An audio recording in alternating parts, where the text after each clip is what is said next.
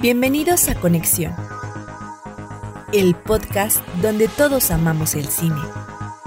I drink your milkshake. ¿Y te gusta la mota? Digo, la música. Do or do not. There is no try. A mí las brujas no me dan miedo. Y lo que me dan miedo son los hijos de puta. Get away from her, you bitch! Gentlemen, now you have my attention. ¿Qué tal amigos? Bienvenidos a Conexión Podcast. Yo soy Iván Belmont. Yo, José Luis Ayala. Pero nuevamente nos está apoyando en esta ocasión a Alejandra, que es eh, más que bienvenida nuevamente. ¿Cómo estás, Ale? Hola, ya me metí aquí. ¿Qué tal? ¿Cómo están? Muy bien, gracias. Espero que, que en estas fechas decembrinas de cierta forma puedan reunirse o, o aunque sea virtualmente con, con sus seres queridos para celebrar las próximas fechas, ¿no? Y precisamente hablando de familia, me gustaría iniciar inmediatamente con cómo ha sido su experiencia a través de Disney Plus, esta nueva plataforma de contenido digital de streaming. ¿Quién quiere A empezar? ver, que Ale, ella tiene un comentario aquí medio importante. Medio, que conste que lo dijo él.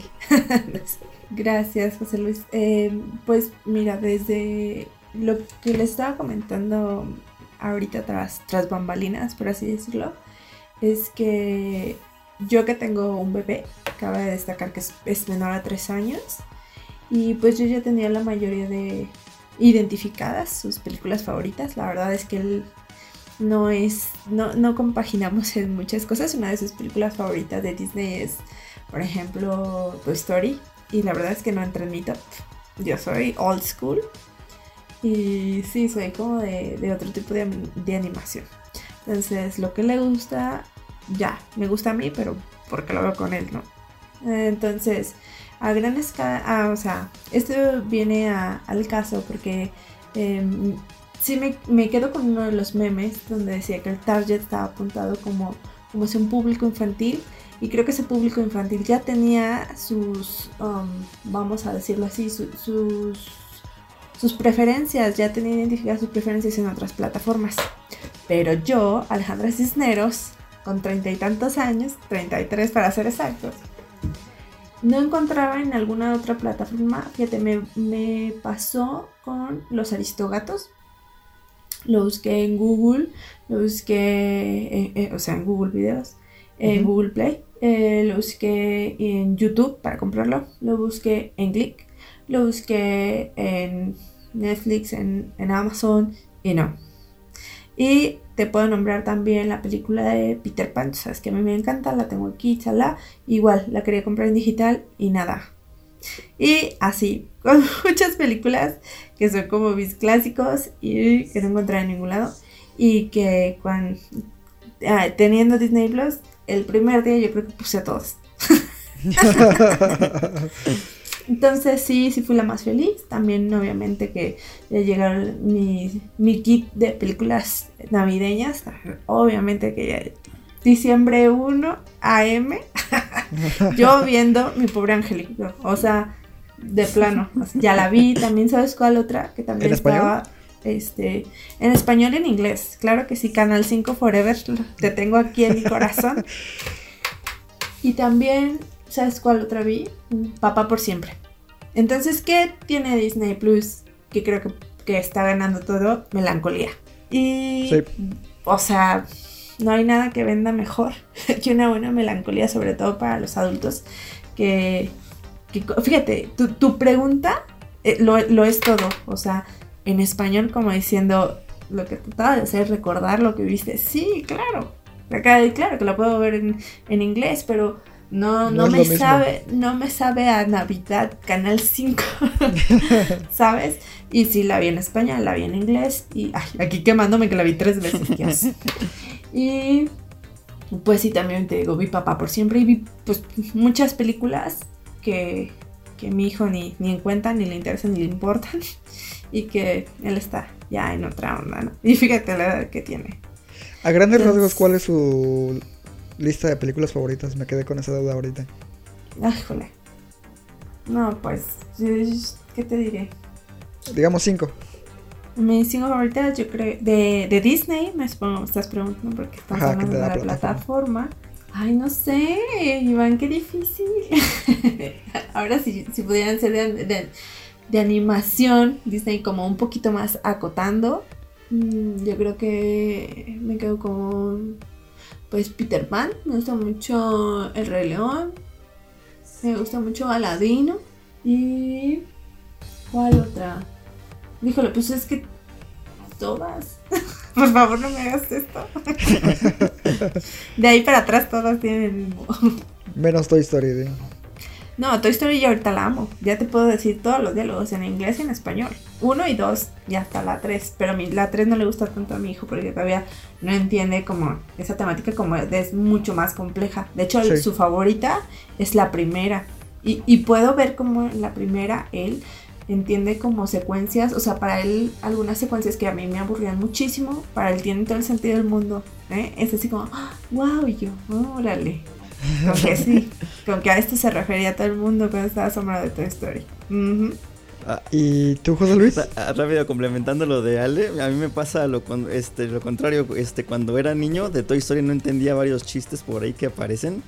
Por ejemplo, cuando aparece este eh, el, el señor cara de papa y le dice a Ham, hola, soy mira, soy Picasso. Oh, pues eso, un- digo, cuando me acuerdo que la vi cuando tenía 7, 8 años, mm, yo, yo, yo que iba a entender eso, ¿no? O igual cuando... Exactamente. O igual cuando... Ay, le- amo. Igual cuando le dice Woody a, a vos, este, no te voy a decir la, el- la palabra que digo porque aquí hay juguetes preescolares, así como diciendo, te voy a decir algo que no pueden escuchar los demás, entonces.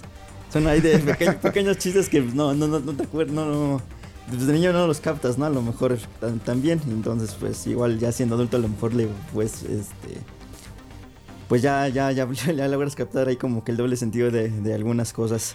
Eh, a mí también me gusta mucho la, saga de Toy Story, pero yo, yo sí me quedo con, con la 3, que me parece un final eh, perfecto. Eh, no quiere decir que la 4 no me guste, pero creo que sí está un poco de más. El final perfecto era el de la 3. Eh, otras que me gustan mucho de Disney Plus, bueno, ya obviamente todo Disney en general, es El Rey León también. De las primeras, pues yo soy mucho de, de Bambi, de hecho. Y también, bueno, ya... Ah, macho. y también, bueno, obviamente, pues, el- yo creo que el, eh, en, un nivel artístico, yo creo que la obra más eh, importante a lo mejor de Disney debe ser eh, Fantasía. También ahí la pondría dentro de mi top. Y ¿a cuál más Esa le gusta también muchísimo a mi hijo, ¿eh? Ah, mira. Muchísimo, Es, es- es- es muchísimo. difícil que a los niños les guste. Eso es poco común, sí, Sí. es poco común que Sí. a un niño le, le enganche. Yo la odiaba de Yo niño. creo que. Yo creo que no, ¿eh? Porque fíjate, entre más bebé era, más le gustaba. Yo me acuerdo que se la puse súper bebecito. Así como cuando tenía. Sí, cuando cumplió el año. Y. Uf, desde entonces le súper encanta. Porque aparte no tiene como. Diálogo. Pura música y Entonces, imagen. Ajá. Y de hecho, todavía cuando viajamos, ponemos todavía el, el álbum completo y. Uh, pues es como si estuviera viendo la película. Sí, fíjate. pues, En eso te llevarías bien con mi hijo, José Luis. Un maratón. ¿no? Exacto. no, sí, no. El yo- tío José Luis. yo cuando digo, en algún momento ya que, que tenga hijos, yo creo que voy a, eh, hacer- a verme todas las películas de Disney ahí con ellos. Yo creo que los voy a disfrutar más que, que mis propios hijos. Te, te lo puedo asegurar. Y se Pero- disfruta mucho ese, ese, ese compartir. ¿eh? Te digo, esa melancolía que viene de Disney está muy cabrona. Están en, en otro nivel. Más que melancolía es nostalgia, ¿no? Y nostalgia, pues sí. Todo, no sé, es como... O, o sea, para mí es nostalgia, pero como que dentro de la historia y el sentirte acompañada de tu familia y como todo, te digo, te viene como una melancolía, una cosa sentimental que, que te digo, hasta se vuelve aspiracional, como lo acaba de decir José Luis, ¿no? O sea, si quiero tener hijos, claro que me encantaría estar frente a la televisión viendo Disney, porque claro, o sea, es algo que es aspiracional incluso. Claro. Está muy padre. Eh, claro, y bueno, yo en general lo que he estado disfrutando, pues lo podrán imaginar, es eh, todo el contenido relacionado a, a Star Wars, que son como super fan. y pues está The Mandalorian, ¿no? Que es la, la serie de, Claro. Insignia de, de esta plataforma. Y que la verdad es que no está nada mal, que incluso me parece superior en muchos aspectos a la nueva trilogía, la más reciente. Eh, pero en términos generales, la plataforma como tal, ¿qué les ha parecido a ustedes? Funcionalidad, diseño, etcétera. Es bastante amigable, de hecho, creo que pues, ahí viene, este, viene especificadas pues, o, o, distribuidas, yo creo, la, todas sus películas. Lo que creo que no, luego no, no funcionaba tan bien era el buscador, creo que sí, por ahí, este, me acuerdo cuando estaba buscando el extraño mundo de Jack la primera vez. Este, le puse, creo, Jack y no apareció. No me acuerdo después ya cómo lo, lo logré encontrar. Entonces ahí como que a lo mejor el buscador tenía ciertos problemas, pero ahorita ya un poco familiar, eh, familiarizándome con ella, luego la encuentro pues bastante amigable. Y pues sí, afortunadamente pues la, la, Disney te da la oportunidad pues de escoger ¿no? Eh, los idiomas y obviamente pues están los, español, los, los de español. Eh, me hubiera gustado, eso sí, que hubiera habido a lo mejor estas este, versiones dobladas que, que ya no que ya no tenemos, este, como la versión clásica de, o el doblaje clásico más bien de, de, la Cenicienta de, o también de la Bella Durmiente, que por ejemplo ya esas se redoblaron y que los primeros doblajes eran, eran, bastante mejores. Creo que me hubiera gustado sí. que, que, estos aparecieran, pero pues, pues no, estos parece que no nos van a volver a utilizar. Concuerdo. Y es también Jumanji, pues no tiene que ver, pero pues aquí. ¿Jumanji sí es de Disney? No, de lo que te digo, no. que no tiene nada que ver, pero me acordé del doblaje. Ah, ah el doblaje de. Chin, o sea, todo lo que. Una vez que se murió Robin Williams, este ya quitaron todo su doblaje también en, en español, lo volvieron a hacer. Y una de las que más me afectó a mí, personalmente, en este redoblaje, fue Jumanji. Dije, no manches, qué chafa. Qué sí, se oye muy, muy, muy, chafa el, de, el nuevo de Jumanji, es bastante malo, sí. De hecho, en general, todo lo de, lo de Robbie Williams, y viene el caso porque hay, hay algunas películas donde sale él, en, de, o sea, que son de Disney. Y, ah, fuck. No, pues. Ah, o sea, doble... no, no, no da lancha. También doblaron Papá por siempre y Lover. Sí. Ah, no, no, no he visto ese doblaje. Voy a. Ya, ya sé, a mí tampoco.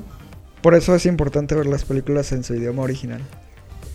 Oye, Canal 5 rifa. ah, hace muchos años. Muchos sí. años rifó. Hace muchos años sí, no lo niego. Pero actualmente. Sí, hace muchos años. Ya no. Actualmente solo tuitea cosas raras a las 5 de la mañana. Ah, de eso está ahí bien chido, fuera. pero, pero eso, es, eso, es otro tema. Eso está muy chido, investiguenlo. Eh, a mí la interfaz me ha parecido amigable en cierto modo, pero también he notado que tiene algunos detalles de optimización. Eh, por ejemplo, en plataformas como... Bueno, en iOS funciona muy bien, en Android también, me consta, lo he usado en ambos, igual en computadora. Pero donde sí he notado detallitos es en eh, plataformas como por ejemplo PlayStation y Xbox. Sobre todo en PlayStation como que no, no está muy bien optimizada los subtítulos, no hay forma de cambiarles el tamaño. Eh, en Xbox sí se puede, pero acá en PlayStation no. Y son grandes, enormes, tapan casi un tercio de la pantalla y, con el fondo negro. Este dice que para que no, no se pierdan, se ven horrible. Eh, son esos detallitos, lo que mencionaba José Luis, de que es un poco difícil buscar contenido. Yo creo que también le funcionaría mucho en la sección de, de continúa viendo, eh, por ejemplo, cuando se trata de, de series, que te dé el acceso a más capítulos desde esa sección, no que tengas que ir directamente hasta la serie sí. eh, para buscar alguna otra temporada. Si es un poco fastidioso, digámoslo, ¿no? Si lo comparamos como por ejemplo con Netflix, que sí te da esa opción. Sí, es medio feo ese detalle, sí. ¿Sabes que también, por ejemplo, en este de fantasía, no sé si recuerdan que, bueno, el DVD viene capitulado por, de acuerdo sí. a, la, a, a, la, canción, pues, a, a, la música, viene capitulado.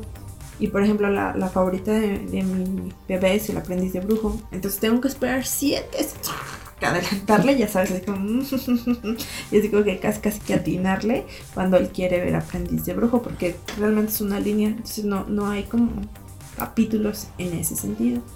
Y la otra cuestión es que, por ejemplo, yo manejo casi puro Smart, Smart TV. Entonces no hay, bueno, para mis dos televisiones que son Samsung de diferente, de diferente año y con diferente software, vamos a llamarle así, no, no hay versión, no hay aplicación que pude poner en la tele. Entonces, como yo lo tengo en mi teléfono, pues nada más lo ven cuando estoy yo. que bueno, esa es una ventaja, sí, gracias por esperar. lo transmites, ¿no? A la pantalla. Ajá, pero sí me tienen que decir. Realmente, cuando, cuando yo no estoy en casa, pues tengo que darle toda la nana así, punto por punto por punto. Sí, por ejemplo, otra marca que no maneja la aplicación es Hisense. Yo mi pantalla es Hisense y no la maneja. Entonces, por eso es que yo tuve que recurrir a las, consolas, PlayStation o Xbox, para poder ver contenido. También tengo un aparatito Roku, que precisamente es ahí donde veo movie en pantalla grande. Eh, ahí, ahí sí pude descargar eh, Disney Plus y funciona bastante bien. Todo el contenido relacionado a Roku. Mi abuelita lo tiene y le di un, un perfil de Disney Plus y me dice que, que le funciona bastante bien. Otra característica que me parece bastante padre, precisamente como para compartir contenido, que yo creo que es uno de los motores principales de la marca Disney, es el Group Watch. No sé si ustedes le han sacado provecho, pero yo sí. Eh, por ahí he, tenido la oportunidad de ver algunas películas de la trilogía original de, de Star Wars eh, con, con esta funcionalidad. Obviamente pues es a distancia, pero se sincronizan los visionados y está bastante chido. To- Todavía no lo he intentado, pero sí dicen que, que está padre esa opción. Creo que también Amazon la, la tiene, ¿no? O la, o la maneja. Sí, pero Amazon solamente está disponible a través de computadora. Ah, vale, vale. No en teléfonos, no en consolas. Y por ejemplo la de Disney sí está disponible desde teléfonos, computadoras y consolas. Y eso me parece bastante, bastante chido. Sí, no, es una muy, muy buena opción. Digo, más que más para estos tiempos, ¿no? De pandemia. Yo Sí. creo que la gente lo, lo está aprovechando bastante. Eh, rápido, Sí, igual, eh, otros detalles igual que me gustan es que, por ejemplo, en casi la mayoría de sus películas, este, en la sección de extras puedes ir a ver los, este, algunos de eh, detrás de cámaras, incluso escenas eliminadas. Y eso también, pues, ahí, pues le, le da un detalle ahí, este, importante a nosotros que nos gusta pues, ese tipo de cosas, ¿no? Claro, sí, es como un, un pequeño vistazo a, ese tipo de contenido y que puede adentrar a muchos a la cinefilia un poco más especializada, ¿no? Sí, está Sí. padre también. Y siguiendo precisamente con el hilo de la cinefilia, tenemos una noticia no tan buena que creo que tú la, la viste, ¿no, José Luis?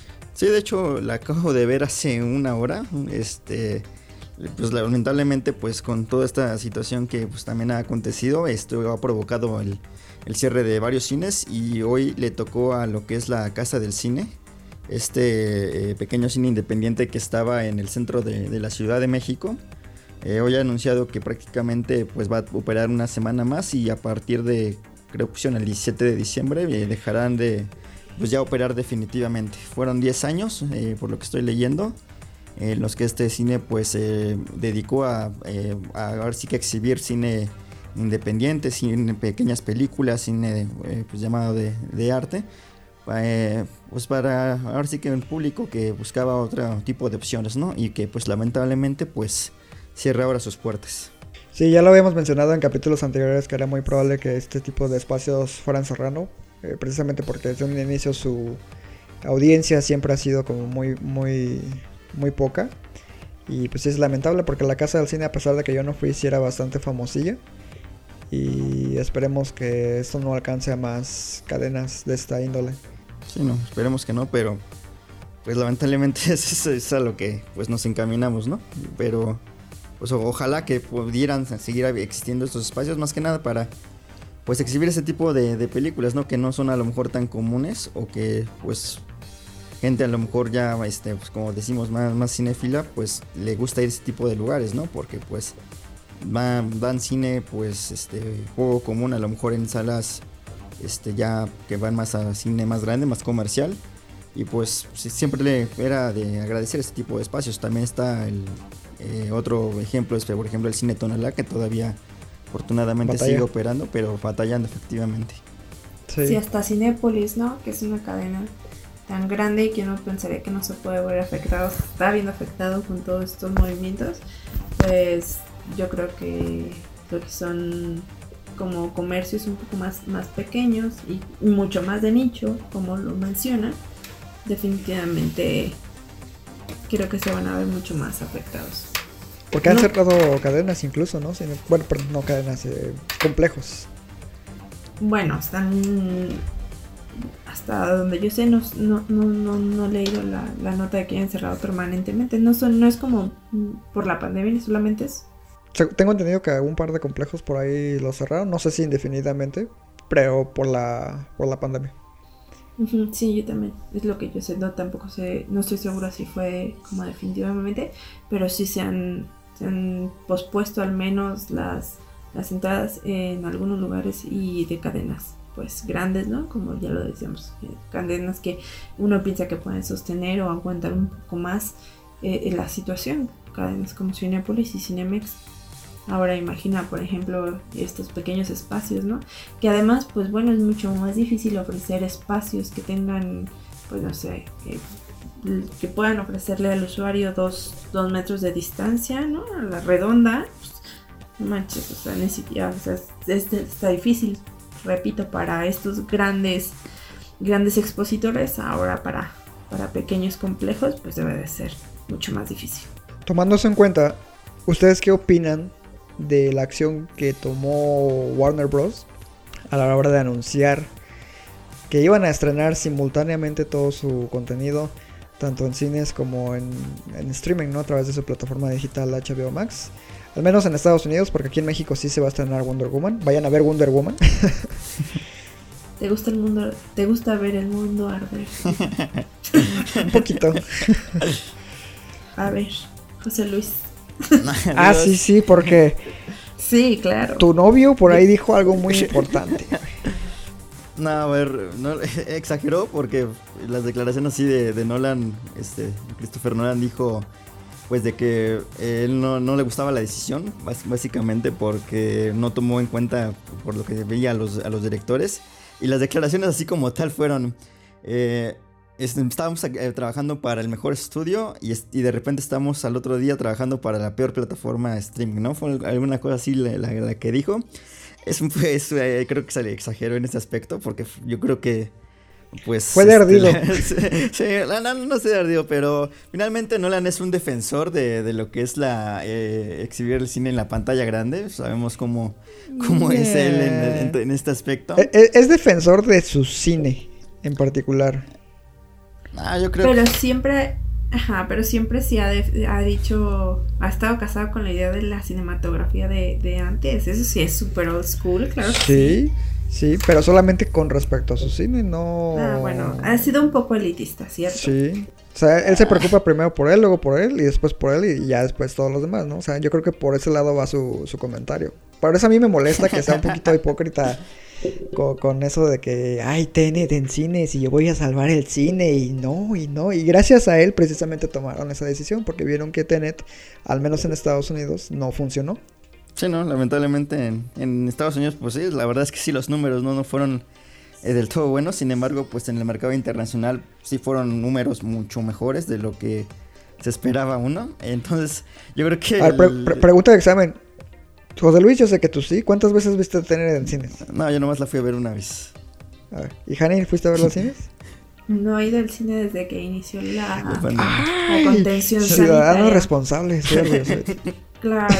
Ah, yo, he ido dos veces. a- he ido dos veces a ver Tenet y a ver este Nuevo Orden. La verdad es que si no, si no tuviera, si no tuviera un bebé, otra cosa sería. Me hubieras dicho Es así de, Iván, consígueme boletos para el Festival de Cine de Morelia. Tal vez sería un poco más irresponsable, un poquito. Como yo, vaya. Básicamente. Ah, es que no se trata de, de ser irresponsable. Yo creo que uno valora, o sea, no se trata como de que, sí, o sea, valoras, porque la verdad también es muy difícil estar encerrado, entonces yo creo que con algunas respectivas medidas, pues puedes, puedes ir, además hay poca gente, etcétera. Pero vamos, yo no puedo ni jugarme esas, esas salidas, es lo único que pasa. Eso sí es cierto. Pero qué Sí, es castroso es entrar a la sala y no poderse quitar el cubrebocas. eso sí, ah. Sí, o sea, te digo, o sea, no se trata de ser responsable, ¿no? So- solamente es como, pues a- hay, opciones que te puedes jugar, hay otras, ¿no? Digo, yo, yo he salido a otras cosas que pues involucran más bien como el ámbito de, el juego de mi hijo y tampoco se trata de, de ser irresponsable, ¿no? Puedes seguir tus áreas, Claro. jugarte las cartas. Pero no, no he ido al cine, muchachos. Me da mucho gusto que esté así. sálvenlo, Po- sálvenlo. Poquito, pero hemos ido.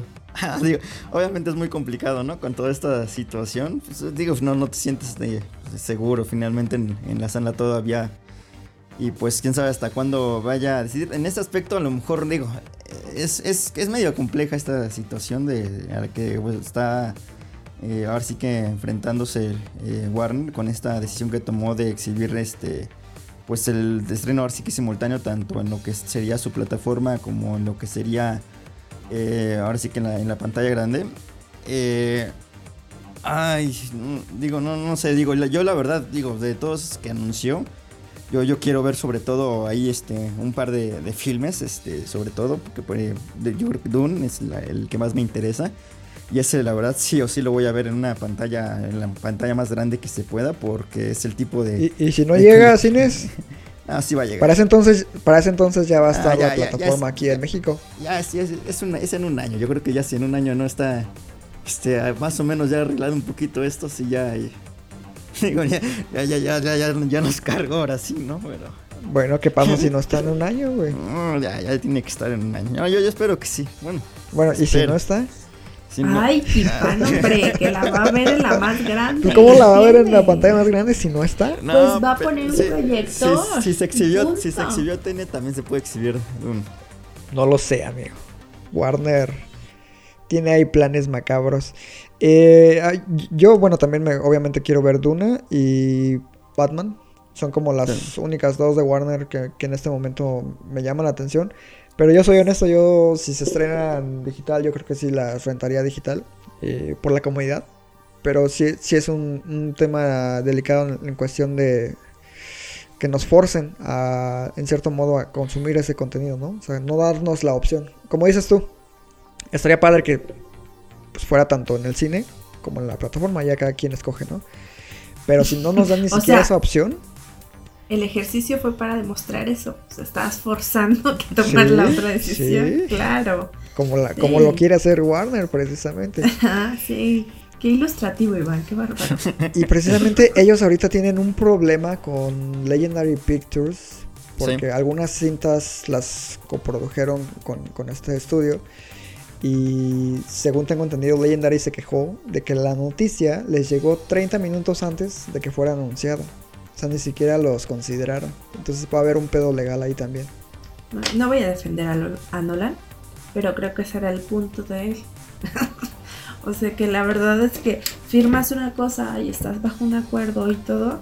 Y digo, sí, sí exagero un poco con sus palabras. Tal vez no midió el impacto de decir, o sea, estamos trabajando con algo bien chingón y luego pues, lo publican en una, digo, la peor plataforma de streaming.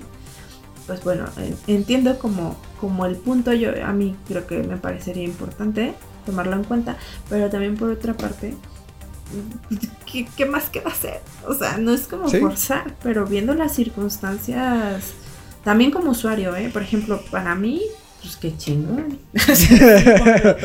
Pónganlo todo- en digital, yo no puedo salir, o sea, incluso por muchísimas cosas, creo que si volviera a ir al cine, pues ya sería como mucho más tiempo con mi hijo y mucho más películas infantiles, menos elecciones mías, más elecciones familiares. o sea, ¿sabes? En ese aspecto creo que, que, viene mucho a beneficiarnos, ¿no? Y también a, a la industria, la verdad es que se ha visto muy afectada, ha tenido que tomar decisiones pues muy radicales. Y aquí viene a la comparación de lo que ha tomado, por ejemplo, Disney. Disney fue muy elitista con sus con sus proyectos, con sus, con sus películas, con todo lo que ellos tenían y de repente viene e- esta apertura que incluso si la comparas, por ejemplo, con, con, con HBO justamente, o sea, durante todo lo que ha tenido HBO no ha logrado el número de suscriptores que logró Disney Plus en un día. Y entonces pues ahí viene la, comparativa y vienen muchísimas preguntas no solo en dimensión artística, ¿no? No solo en, en la parte de, la creación, sino también la parte de la producción y de la sustentabilidad que pueden tener los proyectos. Sí, concuerdo totalmente. Está, está complicado el panorama. Y solo esperamos que llegamos a nuestras respectivas etapas de vacunación el siguiente año. Que es ahí por de junio en adelante, ¿no? Tengo entendido. Sí, pero tengo, tengo que estar, y que creo... se puede extender. Se puede extender, es correcto. Se puede extender hasta. Te iba a decir hasta marzo, pero yo qué sé. Muchísimo más. Pero para no agüitarnos tanto y cerrar la sección de noticias, se anunció hace ratito que precisamente Disney Plus va a crear otra serie original.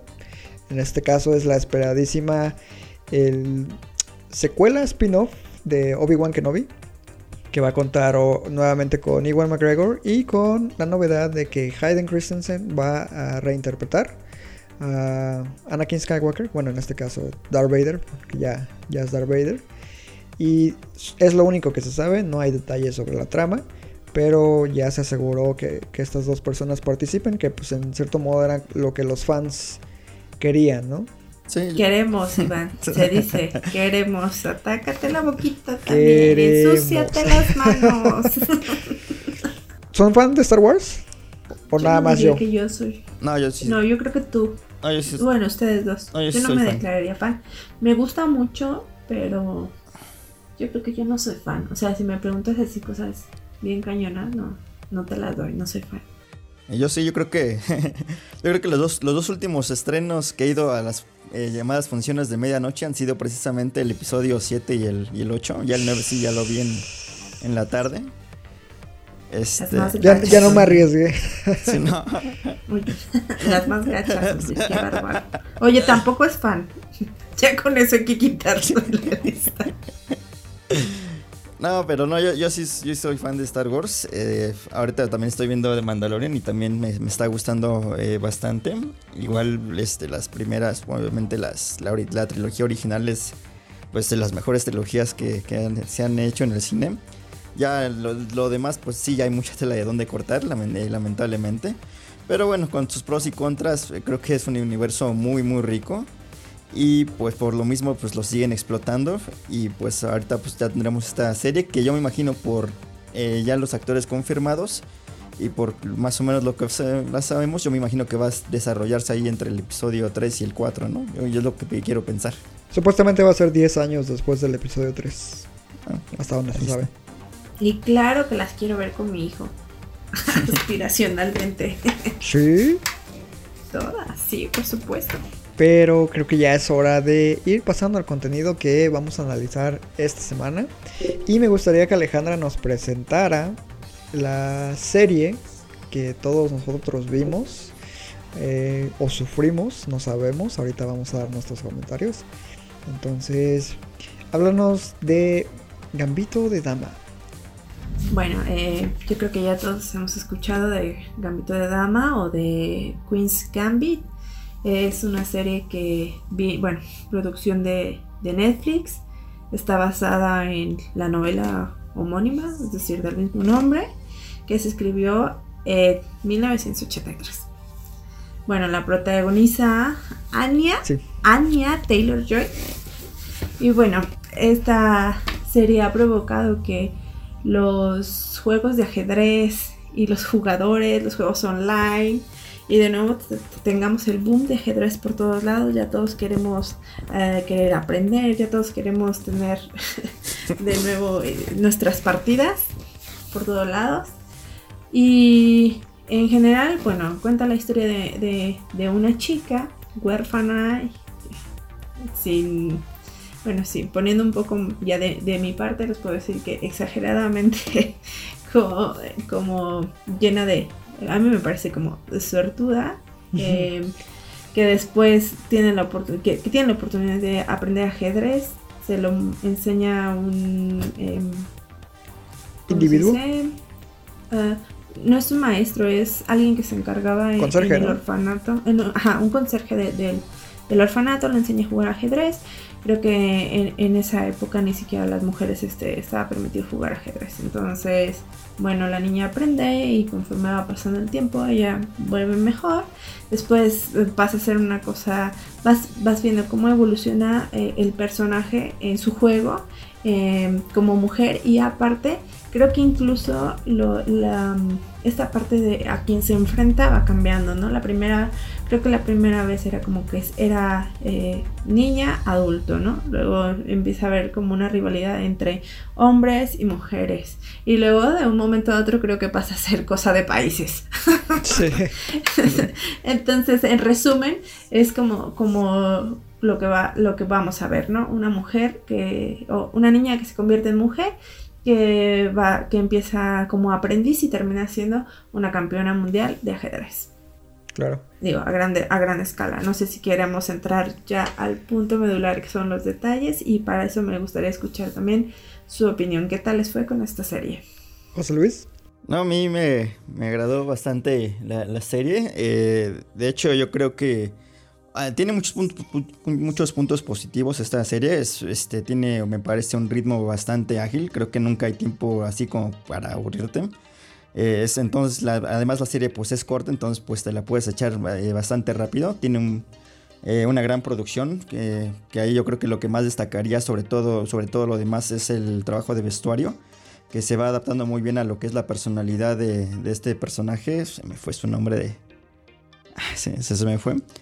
Eh, y que, bueno, poco, a poco ahí, como bien menciona Ale, pues la- el personaje pues va transformándose. Yo creo que lo mejor precisamente de, de esta película es precisamente eso, ¿no? Ella, eh, ya me, acordé, Beth, Beth- Beth Harmon es el personaje principal y pues interpretado por este, Anya Taylor Joy. Creo que eh, junto del tanto el diseño de personaje que ahí se crea para este personaje como la interpretación de ella, yo creo que es lo que realmente sobresale sobre encima de todo en, este, en esta miniserie. Creo que es una. eh, a lo mejor no, no descubre para nada el hilo negro de, las series. De, yo creo que la trama es bastante sencilla. En, todos los capítulos tienen más o menos lo mismo, como bien menciona Ale. Eh, esta lleva con al, al torneo de ajedrez, enfrenta al, al rival en turno, lo vence, le entrena y lo vence. Y así va, bueno, se va, este, van transcurriendo los episodios. Y yo creo que realmente lo llamativo es ver cómo ella se va transformando, ¿no? Cómo va pasando de este. Pues toda esta experiencia, todos estos personajes que va conociendo, su relación con su madre, los países que vas visitando, pues la van haciendo eh, transformándose, ¿no? Todo va cambiando. Y esa transformación la vemos reflejado obviamente pues en la interpretación de, de esta actriz y también en cómo ella pues prácticamente este, pues vive su vida, ¿no? Este, toda esa situación, por ejemplo, de lo que es eh, la adicción que tiene primero ahí a lo que eran estas pastillas y luego al alcohol, eh, se me hace bastante este, bien conseguido. Y pues sí, eh, insisto, es una serie que eh, bastante efectiva y que no, te, no necesitas ni siquiera saber ajedrez para, para entenderle. Yo eh, la vi con, con mi esposa y con mis papás. Como mis papás pues también están encerrados todo el tiempo y estamos cerca, pues luego los aprovechamos para vernos los fines de semana. Y un fin de semana ahí estábamos eh, platicando y decíamos, vamos a ver una serie. Y decían, ah, pues miren, está esta que me recomendaron, este, que era Gambito de Dama, precisamente nueve episodios. Pusimos uno, luego pusimos otro y se nos fueron como agua. Entonces, pues, la verdad es que es una serie pues, bastante efectiva y que igual para el público que no, que no sea tan de series o tan de ajedrez también funciona. Claro. A, a mí me llamó la atención cuando vi que se había convertido oficialmente en el proyecto original o producción original de Netflix con mayor eh, visionado en su historia. 62 millones o algo así, no recuerdo exactamente. Eh, pero se me habían atravesado un par de cosillas y no había podido verla ya que la pude ver. La verdad es que eh, el primer episodio, les voy a ser honesto, me costó mucho pasar del primer episodio. Del, se- Ay, Iván. del segundo en adelante ya se me hizo mucho mejor lo que es el, el ritmo. Esto en gran medida porque ya es cuando aparece Anya Taylor Joy precisamente, que es la, la protagonista, ¿no? Creo que es una actriz a la cual se le debe de seguir la pista, me parece muy interesante. Y tiene una carrera prometedora. Pero, mientras la estaba viendo, iba comentando ahí un par de detalles con Alejandra precisamente. Porque ella ya la había visto, creo que fue la primera de nosotros tres que tuvo oportunidad de verla. Y fue así como de, oye, ¿no te pareció que ocurre esto y pasa esto y genera esto? Y así de, sí, totalmente. Y ya. No es cierto. Algo así. Un poquito menos alegre. Bueno, más agüitadilla, imagínensela. Pero sí, Han y yo por ahí mm, tenemos ciertas reservas con algunos momentos y, el desarrollo del personaje, aparte de situaciones de, de- dirección que no nos convencen. Y bueno, no sé si tú quieras introducir esos detalles, porque creo que tu punto de vista feminista me, parece como muy importante para este personaje en particular. Porque se le ha vendido, ¿no? Como insignia feminista, precisamente. Sí. Em, creo que justo es un punto importante de señalar. Se ha vendido como insignia feminista porque es, es esta parte de, que te vende a la mujer independiente, a la mujer que puede, eh, cuando se le dice que no, que ha retado a, a autoridades, que ha retado como a las figuras paternas, que reta incluso como a, a- los hombres a los que se enfrenta, literalmente a, a sus rivales, que todos son hombres, ¿no? Entonces, como una forma simbólica de, de identificar lo que nosotros decimos como patriarcado, ¿no? O el machismo, o sea, que en general solo se enfoca como a los hombres. Me parece la verdad es que, que es como algo muy comercial, en ese sentido, o sea, es como algo muy, muy sencillo. Es una historia bastante digerible como para trasladarla a, a a culturalmente a, a un movimiento tan, tan importante, ¿no? Creo que sí, eh, el, persona, el personaje de Beth Harmon, sí, como mujer, creo que, que te emociona en cierto momento. Que sí, pártele su madre, piche wea, ¿sabes? O sea, creo que sí logra esa emoción, pero creo que es una emoción vana, ¿sabes? Es como, como momentánea.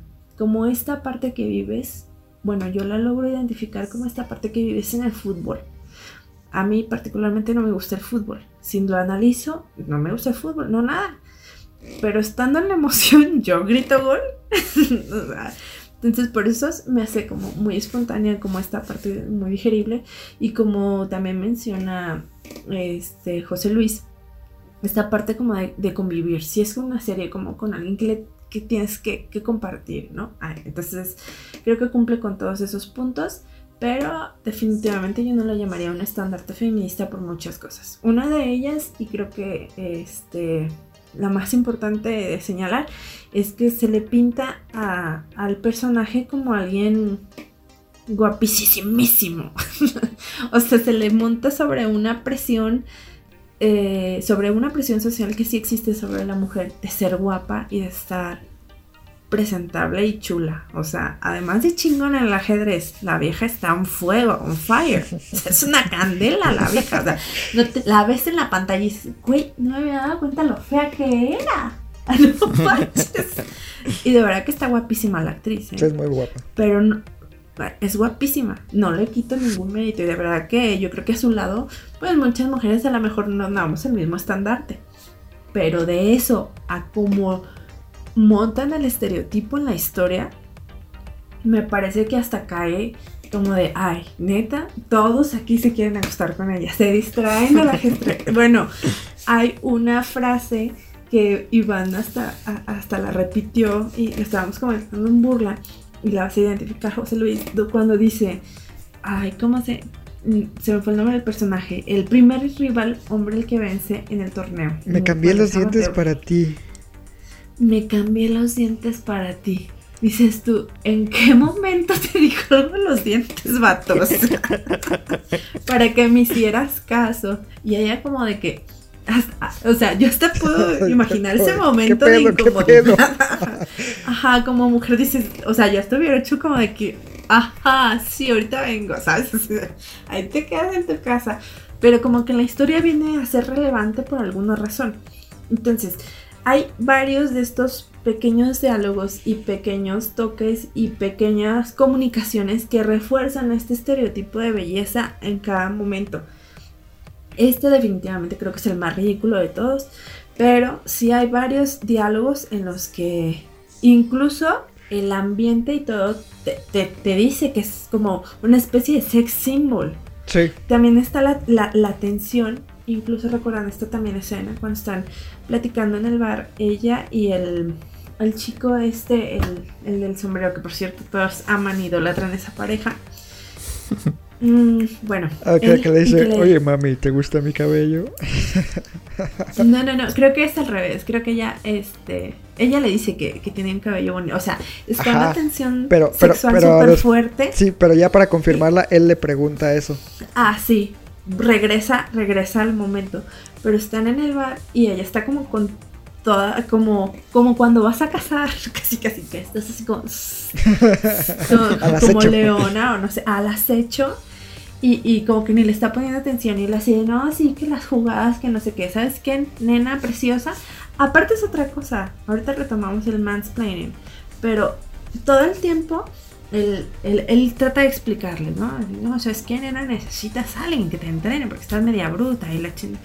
Así como, ah, sí, mo- sí, morro, claro que sí. Y le dicen, vente, vámonos a vivir conmigo un tiempo. Y ella como, ah, sí, qué bueno. Y le dice ¿y qué me estás viendo, no? Ah, es que tiene bonito cabello. Y la respuesta de él es, después de esta conversación, es decirle, olvídate de lo de, olvídate de tener sexo. Sí. Entonces dices, o sea, te digo, todo este diálogo se está reforzando. Creo que lo manejan o te engañan en, en esta, en esta parte del discurso, como diciente, tienen libertad sex- sexual. Pero creo que no se trata de eso, ¿eh? Creo que refuerzan más bien el estereotipo, porque si la libertad sex- sexual fuera, fuera así, este, em, la comunicación sería diferente. Pero si se fijan, quien tiene el control todo el tiempo es el hombre tiene el control, mm, incluso en el juego, en las reglas. eh, ellos deciden si se acuestan con ella o no. Realmente ella no es la que va porque mm, si se fijan su amor verdadero, realmente nunca tiene una relación con él hasta que al final aparece de la nada. Que eso también me parece algo súper raro. Es como, ¿qué crees? Tu sueño se realizó. Pero bueno, lo vamos a tocar también al final, que también me parece un punto muy trágico en una historia que iba más o menos creíble. También cuando, este, bueno, entonces toca todos estos puntos de que ella tiene siempre como alguien que le explique el juego, que casualmente son hombres, y que se justifica en esta parte como de, que, ah, pues, eh, es porque está en un mundo de hombres. No manches, ella no llegó a un mundo de hombres sin saber lo que estaba haciendo, ¿sabes? Pues todo el tiempo tenemos a un mansplaining. Y te digo, es este, esta presión social de que sea guapa, además de que sea inteligente, creo que, que no, no, no me convence para ser un estandarte feminista. Eso, entre otras cosas que podrían ser un poco más densas, pero en general eso. Podría salvar un poco el detalle de que regresó la amiga para salvarla cuando la encuentra en un, en un momento duro, eh, en la parte en que menciona José Luis como la vemos en la decadencia, cuando cae como en las drogas y en eso. Pero incluso en esa parte es importante recalcar que incluso cuando está en la peor fase, ella sigue siendo sexy. Sí. ¿Qué pedo? No, y aparte, un- uno- una toma que me molestó bastante y que me parece innecesaria completamente. ya ves que trae como un, un top verde y LED sería también como del mismo color, ¿no? Y justo cuando va caminando hacia las escaleras, le hacen un como un zoom al- a, la sección del trasero y es así como de, güey, ¿por qué le estás enfocando el trasero si se supone que está deprimida y en el momento más bajo de su vida? Sí, definitivamente concuerdo contigo en, en ese sentido. Otra cosa que igual me molestó, como bien tú ya lo comentaste y lo, lo platicábamos días anteriores, lo de los hombres que todos forzosamente se quieren acostar con ella. O sea, no hay uno solo que la ayude simplemente porque desea ayudarla, ¿no? O sea, de, ah, eres mi amiga, órale, va, te voy a ayudar.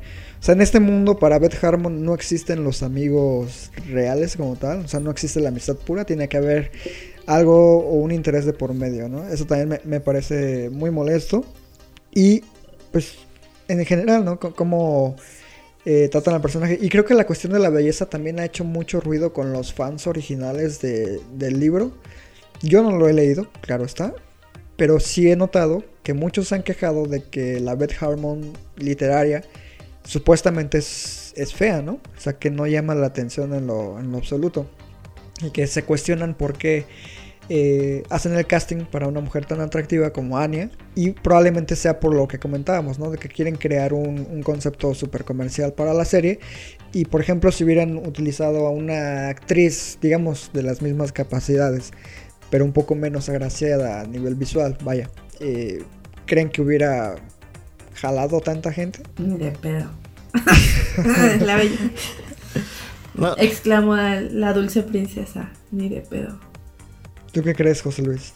¿O qué opinas en general? Eh, no sé, digo, digo, obviamente está eh, la intención efectivamente de crear un personaje eh, feminista. eh, pero bueno, yo creo que ya en, el... eh, digo, cuando, tú cuando empiezas a ver, digo, no ves a la chica guapa, primero la ves de niña y después en el segundo capítulo tampoco es tan guapa que digamos, ya está en el tercero cuando creo que ya empiezan a, a despuntar toda esa parte. Y ya en ese momento pues, ya estás pegado en, la serie. Entonces no sé qué tan realmente hubiera afectado tener a otra actriz para que la gente la siguiera viendo o, no. Eso sí, no sé si el resultado como tal hubiera este, sido el mismo ya en un nivel general. Eh, yo insisto, a mí, a mí así me gustó muchísimo este, todo, todo, todo, eh, todo su, su trabajo de ella como actriz. Eh, sí concuerdo en que efectivamente a lo mejor ahí este pues, resaltan demasiado a lo mejor su, belleza y toda esta situación pues de, de, los hombres que la rodean. Sí, también, también este, concuerdo con, con eso. Pero sí, no, no, no sé si, si, si, teniendo otra actriz, yo creo que sí, la gente la hubiera seguido viendo. Yo, yo creo que sí. Ok. Y bueno, aquí también quisiera añadir que tal vez no es solo de, de Anya, es lo que te digo, que, que, que es la forma de la narrativa que, que, te pone, o sea, que te narra un sex symbol. que te digo, igual, si hubiera sido otra actriz, también le, le aviento más en el trasero.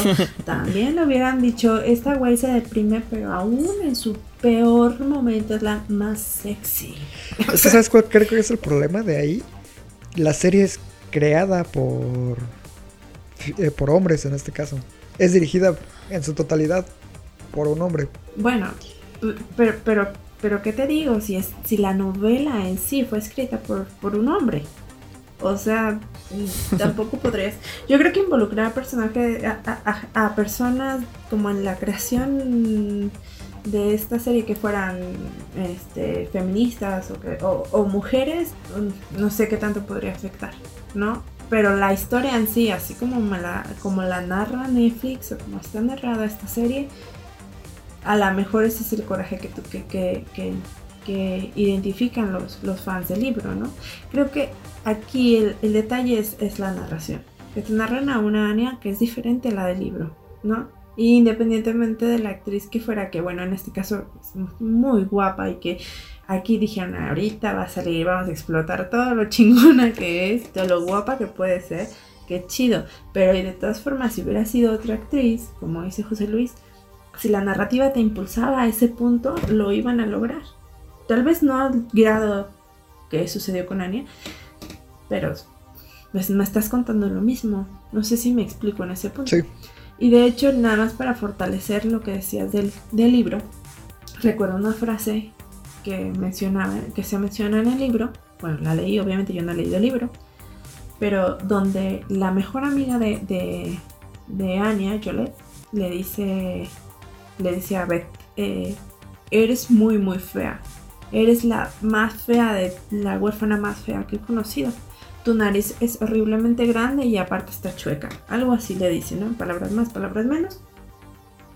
Pero el chiste es que hacen énfasis y alusión en el libro se hace alusión y que nos queda claro que realmente ella no era tan agraciada y que todo lo que consigue no lo consigue a raíz de su belleza como se plantea, ¿no? Como estas ayudas que llegan por su belleza o porque destaca. Eh, por eso, ¿no? Sino que las ayudas o lo de que le llega a ella, vamos a llamarlo así, es porque realmente están interesados en, en su talento, en su intelecto. Entonces creo que son planteamientos diferentes. Sí, porque aquí se da la impresión de que solamente les interesa ella por lo que les puede ofrecer a nivel sexual, ¿no? Lo cual me parece bastante lamentable. También otro aspecto que no me termina de convencer del todo es el manejo del, resto de personajes femeninos. Claramente la mamá, pues no fuera de lo, que hace. Eh, la madrastra, Creo que me parece un personaje muy desaprovechado. Eh, también el personaje de Yolette, que en un inicio pintaba para ser algo muy fuerte, desaparece completamente y tengo entendido que en el libro no es así, que está mucho más presente. Eh, me llama mucho la atención que hayan cortado tanto material de, un personaje tan interesante como por ejemplo parecía ser Yolette y que de hecho en el capítulo final que es donde hace su, su reaparición creo que aporta más que algunos de los personajes masculinos que tienen contacto con ella durante más episodios, ¿no? Sí, sí estoy, estoy de acuerdo, efectivamente. Sí, toda esa parte ahí de, la relación entre ellas dos creo que sí la pudieron haber aprovechado todavía eh, mucho más. Y más si dices que en el libro pues, ya está así, pues entonces pues sí ahí claramente pudo, pudo haber quedado algo mejor. Y más por la forma en la que, que aparece, ¿no? O sea, a mí luego me, o sea, te puede dar hasta las- la sensación de que sea como de, como de anime, ¿no? O sea, es como sale un personaje ya no sabes nada más que él. Y luego es como, oh, Hola, aquí estás estoy. en el peor momento, vine a salvarte. Y es como, ah, ¿no tienes 300 mil dólares? Ahí está, nena. ah, ¿no te había dicho? Ups, conseguí un carro lujísimo. Ah, tampoco te había mencionado que estudio leyes y soy una abogada, no sé qué. Es como, güey, ¿qué y de que tiene un pretendiente rico, no sé qué. Más. Sí, sí, sí. O sea, no, sé- no sé si en su vida les ha pasado, pero la verdad yo no he dejado de ver una amiga en la infancia y luego cuando me la encuentro es millonaria. O sea, no sé, poco probable, pero puede suceder. No, no me ha pasado, lamentablemente. Y como, o sea, sí, como esas pequeñas cosas creo que tiene, tiene la historia. Lo mismo con el Towns, el famoso, el amor de su vida, Ah. ¿no? Con el Cada que, que aparece al final, ¿no? Sí. Te lo pierdes, creo que aparece Dos, ¿no? en el tercer capítulo y aparece dos y se aparece hasta el último, pero aparte no aparece desde el inicio. O sea, ella está jugando ya súper intensamente. Este es el momento, el mom- la recta final. Pausa su juego, ya no tiene más que perder. Por favor, Dios, ilumíname. Y él es como, hola, nena. Salvarte. Y es como, Y así de, sí, a huevo. Ajá. Y ella es de que, sí, a huevo, siempre te he amado. Yo también. Yo dije, esto es muy raro, solo soy yo. No sé. Y, y es como, como, así, vine a cuidarte. Y ya, ¿ves? Se acuesta y todo. Y es como, claro que sí, muñeca. Aquí tienes una llamada súper importante. Y todos, "Ah, aquí están todas las jugadas posibles. Es como, Ah, y, y lo más cagado es que ninguna le sirve al final. sí, no. O sea, ¿a poco no? Eso pasa, literal, Sí, eso sí, pasa. sí, no, totalmente. sí, es lo que también estábamos diciendo. Que qué bu- qué bueno que no la la utilizó ninguna, porque realmente a lo mejor si ganaba con una jugada de ellos, hubieran dicho, pues ganó por ellos, ¿no? Pero no, pues tenía que ser Sí. mérito de ella. bendito Dios. o sea, una de mil. Pero sí, o sea, como un chorro de estas cosas que digo, güey, qué raras cosas. O sea, hay momentos muy animescos. Como te digo, estas apariciones como... Y luego esta presión como, como del padrastro que también aparece como, hola, vine a quitarte la casa. Sí. Bueno, ya no. Pri- primero no, luego sí, luego no, luego sí. Sí. No, bueno, no sé. no sé, como que ahí. Sí, estos momentos como muy fugaces, que no sabes de dónde salieron los personajes. Luego sí me daban risa, la verdad. Sí, para hacer una serie de momentos que no tiene bien desarrollados. Y pues ya en general como que. La verdad sí me gustó, amigos. Después de que ya, ya les tumbé todo. Pero al final me gustó mucho. Pero ¿saben qué? No, no me gustó tanto. O sea, me gustó normal, así como palomera, vamos a llamarle. Te hizo Ah. pasar un rato agradable, vaya. Ajá, la, la disfruté. Ah, y otra cosa, ¿saben qué? Mi- mis amigos que juegan mucho ajedrez, entre ellos, bueno, Paul juega muchísimo ajedrez. Y La reta, dile que la reta. amigos- Sí, claro. Claro que sí, juegan cuando quieras. Con COVID incluido. Él juega mucho y también. No, pues. Contrólate, ¿eh? Y, y también ahí en el trabajo hay muchos que juegan. Ahí, de hecho, hay torneos de ajedrez y todo. Pues los comentarios luego, luego de ellos ni siquiera son como encaminados a, a la historia ni a la parte cinematográfica. Es como, ¿te fijaste que hubo este error? ¿Te fijaste este otro? Y yo, ay, cálmense, morros. Pero sí, fue un comentario que yo escuché, ¿eh? Que, que algunas de las, co- de, de, de las, de las jugadas pues, no estaban bien y había muchos errores en cuanto a los juegos se decía. Ya No manches, pero qué ojo de águila, ¿eh? Es para pausarle y hallarle el, Sí. el Sí, detalle. eso solo la para los expertos. Eso sí. Sí, no, totalmente. ¿Y tú, José Luis, la recomiendas o no la recomiendas? No, yo sí, sí la recomiendo, obviamente, así como bien mencionan, pues no, no es una serie para nada, este, perfecta ni mucho menos, pero es una serie pues con bastante entretenida y creo que eficaz que le puede llamar la atención sin ningún problema a un público, este, promedio, un público normal. Y yo, yo, yo, sí, la, yo sí la recomiendo. eh, tampoco esperen ver una, una serie, una obra maestra, pero yo, yo, yo sí la recomiendo. Me parece que eh, en toda esta parte, como insisto, este, de, de- lo que es el ajedrez, de cómo este, que no tienes necesidad de, de saber eh, para que la trama te, te llene o te llame la atención, pues creo que ese es un punto este, bastante a favor, porque finalmente pues el ajedrez es el, el tema casi principal, ¿no? Lo que prácticamente lleva toda esta, toda esta historia. Entonces, La narrativa, este, sí. Exactamente, toda, toda la narrativa. Entonces, pues sí, es, yo creo que de hecho, como insisto, es una serie que sí va, igualmente es, es bastante repetitiva en como en lo que pasa en los episodios. Pero yo, yo, yo, yo sí me la pasé bastante bien, es entretenida y, y eficaz. Perfecto. Palomera. Sí, Palomero. Sí, sí, sí. Pues yo te, la... la- pasas, te la pasas un rato. Te digo, por algo es la serie más, la- por algo es la serie más vista, miniserie más vista de Netflix. Sí, por Anya Taylor Joy, claro está. y porque está cortita. Eh, yo creo que ese es su ma- mayor mérito, ¿no? Que se consume súper rápido. Y pues te engancha, en cierto modo. Yo la llamaría regular. No buenas secas, sí me parece regular. Yo vi que todo mundo y muchas personas a las que sigo decían comentarios así súper... eh, de que no, obra maestra y cosas así. Yo, ah, órale, va a estar muy chida. Y ya que la vi fue de, no, o, o estoy mal yo, o, o- o qué pedo. Y por eso lo checaba directamente con, con Alejandra, así de, güey, esto, esto, esto, ne- neta, ¿a ti te pareció lo mismo? No, sí, no. Y ya vi que no, que, que no estaba tan perdido. Eh, No, yo este tiempo, yo sí le dije que estaba mal. ¿eh? ¿Quieres que saque las Todo lo capturas? demás. Achis, no. Ah, no. No, eh, pero pues sí, o sea, no te va a hacer pasar un mal rato y seguramente pues, una que otra cosa de ajedrez, es el tema principal, sí, sí vas a aprender. Ojalá esto abra la puerta a muchas personas que les guste más el ajedrez o que al menos intenten o experimenten con, con este tipo de juegos.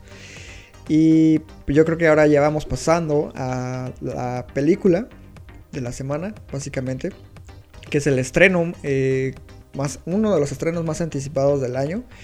También una producción de, Netflix, se estrenó el viernes eh, anterior a esta semana, hoy estamos grabando el día 10. Y este filme es Mank, que es la nueva película de David Fincher. He mencionado con anterioridad que David Fincher es probablemente mi director favorito contemporáneo. Lo reafirmo después de haber visto Mank. Ah, no había hecho una película desde el 2016, si no me equivoco. Creo que fue Gone Girl, ¿no? O 14. Pero 14, 14, son 6 años ya. Seis años, sí, ya es bastante tiempo sin, sin cine de Fincher.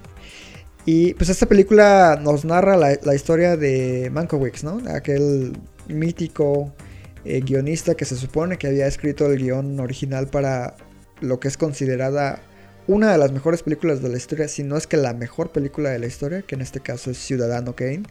Esa leyenda creada supuestamente por, por Orson Welles.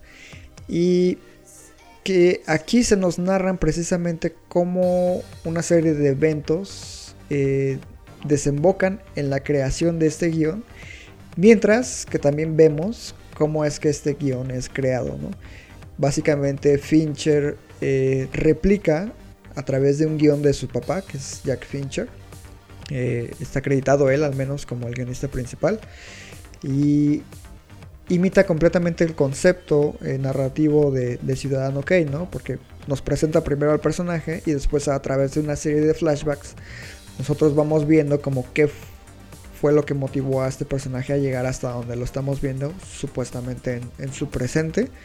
Eh, me parece un, ejercicio fílmico muy, muy interesante y yo creo que sí entra en lo, en lo mejor que he visto del año. No lo mejor, pero sí de lo mejor. Y pues altamente recomendable para aquellos que son cinéfilos de, de hueso colorado. Porque uno de los aspectos negativos, entre comillas, que le podría poner es que no es accesible para alguien que no sea un fan, fan, fan del cine. Entonces, el público promedio de, Netflix puede ser que sí batalle un poquito con entender a ciertos personajes, nombres, situaciones, eh, a menos de que conozcan un poquito sobre historia del cine o que investiguen sobre la historia de, Ciudadano Kane. Creo que ese es un, un punto en contra que pudiera tener. Eh, pero fuera de eso, yo creo que es la película más light de Fincher junto con el curioso caso de Benjamin Button. Y no sé a ustedes qué les, qué les pareció. A ver, vamos con José Luis. No, este, no, lo reafirmo igual. Eh, Fincher es uno de los mejores directores de- de- del cine moderno, definitivamente. Ya se le extrañaba, seis años desde Gone Girl y sí, ya, ya, ya era para que sacara algo. Afortunadamente, pues ya, ya lo tenemos de vuelta. Esperemos que no tarde otros seis años para, para sacar la siguiente. Ya Pero sé. bueno, eh, sí, no, es demasiado. Yo, yo soy un amante de, del cine, del cine clásico. Creo que quienes me conocen lo, lo saben perfectamente porque yo a mí me encanta eh, el cine de los años de 40 de, de ese Hollywood de, de la época dorada. Eh, soy muy muy fan de- del cine de, de Orson Welles de- y, también de- del hermano de Herman Mankiewicz que, que también sale en la película de Joseph L. Mankiewicz que es el director de, de Eva el desnudo, All About Eva, All About Eve este, que tiene igualmente películas pues mu- muy importantes. Entonces, pues sí, efectivamente esta película pues es prácticamente como pues un caviar este cinéfilo como lo fue hace un año eh, Once Upon a Time in Hollywood de, de Quentin Tarantino. Yo creo que Fincher aquí hace su propia eh, tesis sobre lo que fue Hollywood en una cierta época, en un cierto este, en una cierta eh, momento de lo que era la industria, cuando lo que era, bueno, los productores obviamente han sido lo, más importante, bueno, no, pieza fundamental de lo que es la industria del cine, pero en esos años pues era, este, todavía eh, eran, eran demasi- demasiado importantes, eran prácticamente pues, este, gente que manejaba o que daba todo en cuanto a lo que eran los cortes finales. De hecho, antes de, de que llegara Orson Welles, digamos que había muy pocos eh, autores realmente en Hollywood. En tal ese caso de que, por ejemplo, una película eh, tan grande que, que se hizo un año antes de Ciudadano King, como fue lo que el viento se llevó, prácticamente todo lo hizo este Selnick, que está ahí retratado en, en la película. En la película pasaron, pasaban directores, pero realmente la visión era de él, del productor. Entonces, pues Fincher eh, cuenta esta eh, parte de, esta historia, pues pone, expone cómo era el mundo de, Hollywood en ese entonces, con todos estos productores que va exponiendo o, los que, con los que se va relacionando este, este guionista Mankiewicz. eh, que igualmente, pues al principio de la historia, pues te lo retratan como este. pues, yo digo, ya te lo ponen en la peor etapa a lo mejor de, de su, de su carrera, en el momento en el que empieza a escribir Ciudadano Kane. Y la forma en que va eh, trasladándote a lo que serían este, los, con los flashbacks, a lo que era el antes, este, todo lo que lo llevó para llegar al momento en el que nos pone la, la otra línea narrativa, eh, pues todo, la verdad, me parece muy bien conseguido. Todo es parte del, del guion, me parece bastante eficaz, bastante fabuloso de, de lo que es su padre, Jack Fincher. De hecho, creo que de alguna forma esta película es casi un homenaje a lo que sería, eh, obviamente, a la labor de lo que son los guionistas, porque le da, pues, obviamente, eh, en el guion o en lo que es la trama, te da a entender, o más bien no, no te da a entender, simplemente le da lo que es el reconocimiento que merece un guionista, en este caso en una película como Citizen Kane, y de alguna forma eh, Fincher yo creo que lo trata de ver como, el- como, lo, como fue su padre, ¿no? Porque finalmente su padre igualmente fue un guionista que pues nadie, eh, pues, o al menos yo no, no, no reconocía, o casi nadie, de hecho este es su primer, digamos, trabajo acreditado. Y Fincher de alguna manera pues como que hace una película casi dedicada eh, pues para él, ¿no? Para su padre, para lo que es esta labor de lo que es guionista en este mundo de, de Hollywood mandado por, por productores. Y qué mejor que este eh, alegato esta reivindicación al guionista, a lo que es un guionista, venga de un director que nunca ha, he- nunca ha trabajado, nunca ha dirigido con un guion suyo, con un guion propio. Realmente Fincher siempre ha trabajado con guionistas este, que le han hecho pues, los guiones ahora sí que de, sus películas. Y eso pues eh, te dice que el respeto que tiene Fincher hacia esa profesión. Claro, porque él es, ante todo, un director. Exactamente. De, de la vieja escuela, ¿no? De, porque pues ahorita la mayoría de, de los directores, pues yo digo que yo creo que un 80% pues hacen su- este, sus propios guiones, ¿no? Y Sí. Fincher es de esa todavía vieja escuela. Eh, por ahí Scorsese a lo mejor es otro que, que nunca ha hecho un guion suyo. Este, la verdad es que muy pocos se me vienen a la cabeza, pero Fincher es precisamente uno de estos. Pero que a pesar de que pues no hace nunca, bueno, que nunca ha hecho un guion suyo, pues él pues todas las películas tienen este su sello, ¿no? Al final de cuentas, todas las tramas en las que él se ha visto involucrado, pues tienen algo muy, muy fincheriano. Y a lo mejor precisamente esta película sea la menos fincheriana de su carrera, como bien lo mencionas junto con Benjamin Button. Pero también en algunos aspectos lo, lo vuelve un producto igualmente muy, muy personal. Este, creo que, insisto, el hecho de que su padre sea el guionista lo involucra a Fincher eh, emocionalmente. Y él no, como tú dices, no, no se anda con rodeos, él no te va a ir a presentar personajes, solamente le interesa un personaje en específico, que es el guionista Herman Mankiewicz. Y el resto, de, si, si no conoces este, mucho de, del Hollywood de esos años, pues sí, sí te va a costar. Aparte de que pues la fotografía pues es en blanco y negro y pues que pues el público eh, promedio, eh, ahora sí que normal, pues no, no está como que muy acostumbrado. Claro. ¿Ale? Pues em, yo disfruté bastante la película. Mm, creo que me, me dejó este sabor otra vez de de que estoy viendo algo de antes. De verdad me dejó sumergirme en una atmósfera, este, como dices tú, de los 40, como muy, muy, muy ese estilo, ¿no? La fotografía también destaco muchísimo, a mí me gustó muchísimo. Em, los diálogos, amé los diálogos, de creo que también, este, Gary Oldman, también me gustó mucho su actuación. Y aunque la película debo aceptar que me costó, porque la, la vi, quiero excusarme, la vi cansada, me costó en ese aspecto, eh, me gustó mucho y, me quedó con muchas partes de, de él, muy, que, que, bueno, de nuevo, aquí te voy a dar tu, crédito, Iván. Hablando de, de, los que damos crédito.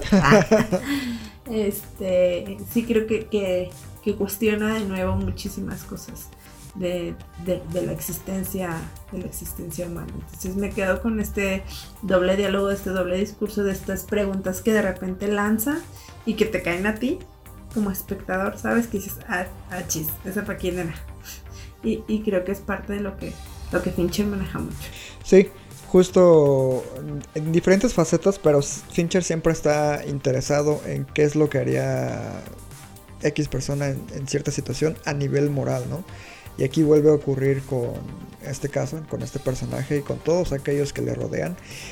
Lo que creo que hace una gran película a Mank es el hecho de que mezcla muy bien todas estas temáticas de precisamente la época que está representando, pero a su vez también nos introduce a temas que son muy actuales, ¿no? Como en este caso, por ejemplo, las fake news, eh, la manipulación de los medios, el control político que, tienen las figuras de poder, que en este caso está eh, representada a través del personaje que se convierte en la inspiración principal para, para Ciudadano Kane, que es este William Hurst, interpretado magníficamente por Charles Dance, neta que Charles Dance es un gran actor y ojalá al menos lo nominen por, esta actuación, porque creo que en su carrera no ha tenido nominaciones, pero me parece a mí desde siempre un actor fantástico.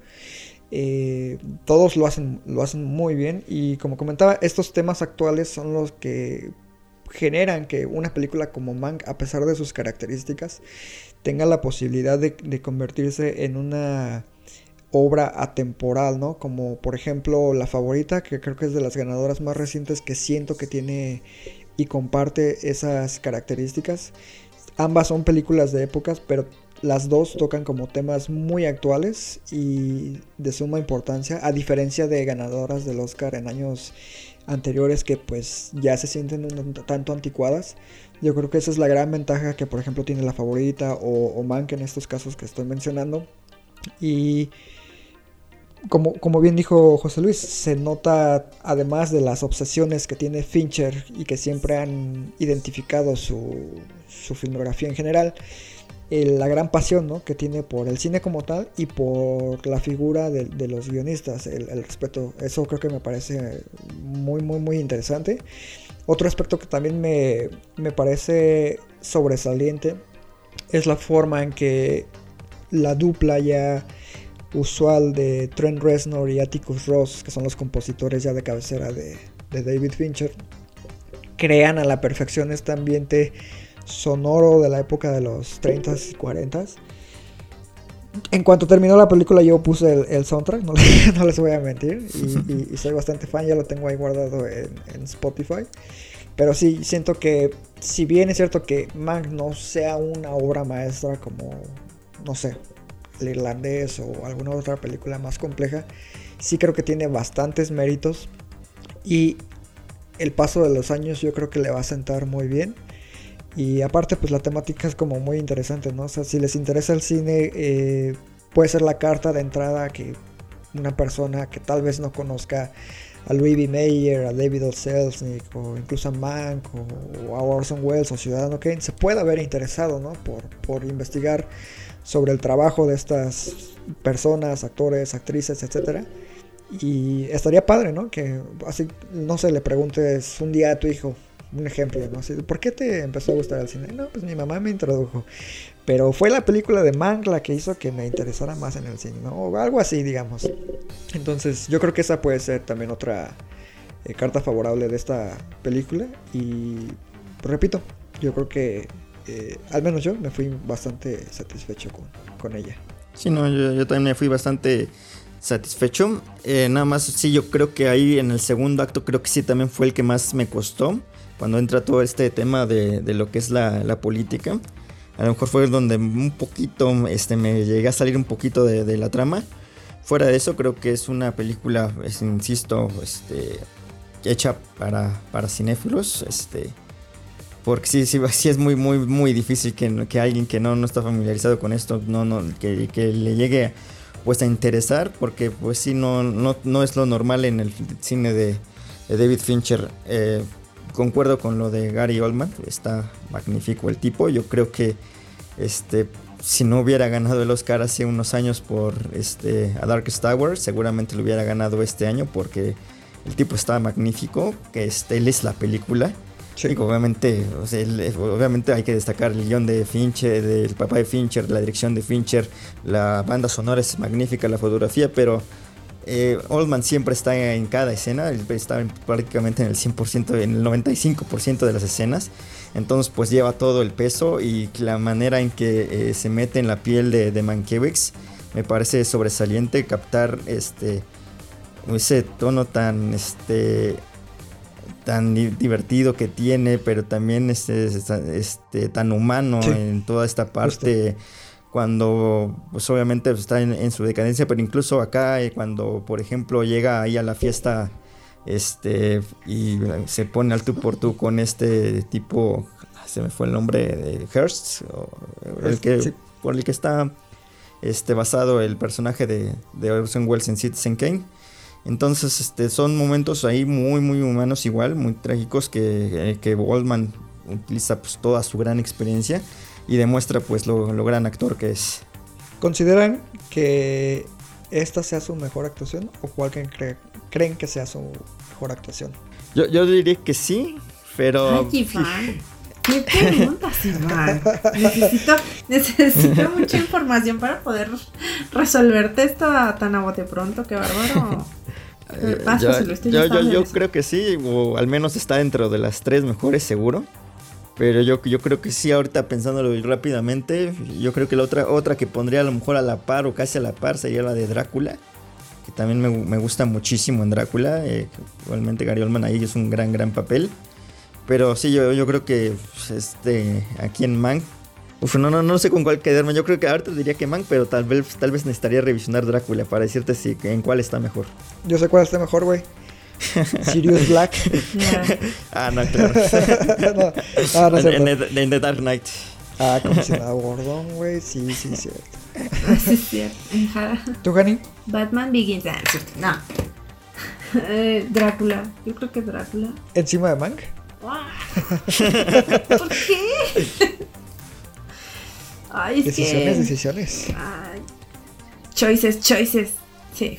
Sí, yo creo que Drácula también. Después le seguiría Mank. Y después. Harry Potter. Ah, en, El en- doblaje de En Call el profesional, el Leon es un, es un secundario de lujo, es un gran villano. Fíjate que me gusta mucho ahí y también, a pesar de que es un churrazo, la de avión presidencial, donde sale Ah, el claro. villano ruso. Claro, totalmente. Él, él es muy bueno haciendo de, de villano, realmente. Sí, pero yo creo que sí me quedo con la de profesional, con su papel de Stanley. Sí, esas tres. Sí, ¿no? Tiene actuaciones pues, bastante sobresalientes. Es un gran, gran actor. Este, y que, que digo, ojalá, no, no creo que vaya a ganar el Oscar porque, como insisto, lo ganó hace, hace poquito. Entonces yo creo que le va, le va a bajar eso a algunos puntos. Pero eh, es una gran, gran, gran interpretación, insisto. Ya habrá quiniela, güey. Ya habrá quiniela. No, va, va a ganar la... Yo creo que está muy, muy claro, o al menos yo lo veo así, que va a ganar en esa categoría al menos Chadwick Boseman por la nueva que se va a estrenar con Netflix. eh, La, la Dama de los Blues. Todavía no la veo, pero que- él lo no, es que claro. es Cantadísima. tanta, yo creo que ahí este, la campaña que van a hacer por darle un Oscar póstumo que yo, yo, yo pienso que va, va a pasar. Es probable. También me sorprendió ver en esa película a Lily Collins, eh, que, que me parece una persona que ha destacado más por su trabajo en, en- dentro de la moda y otro tipo de situaciones que por su capacidad actoral.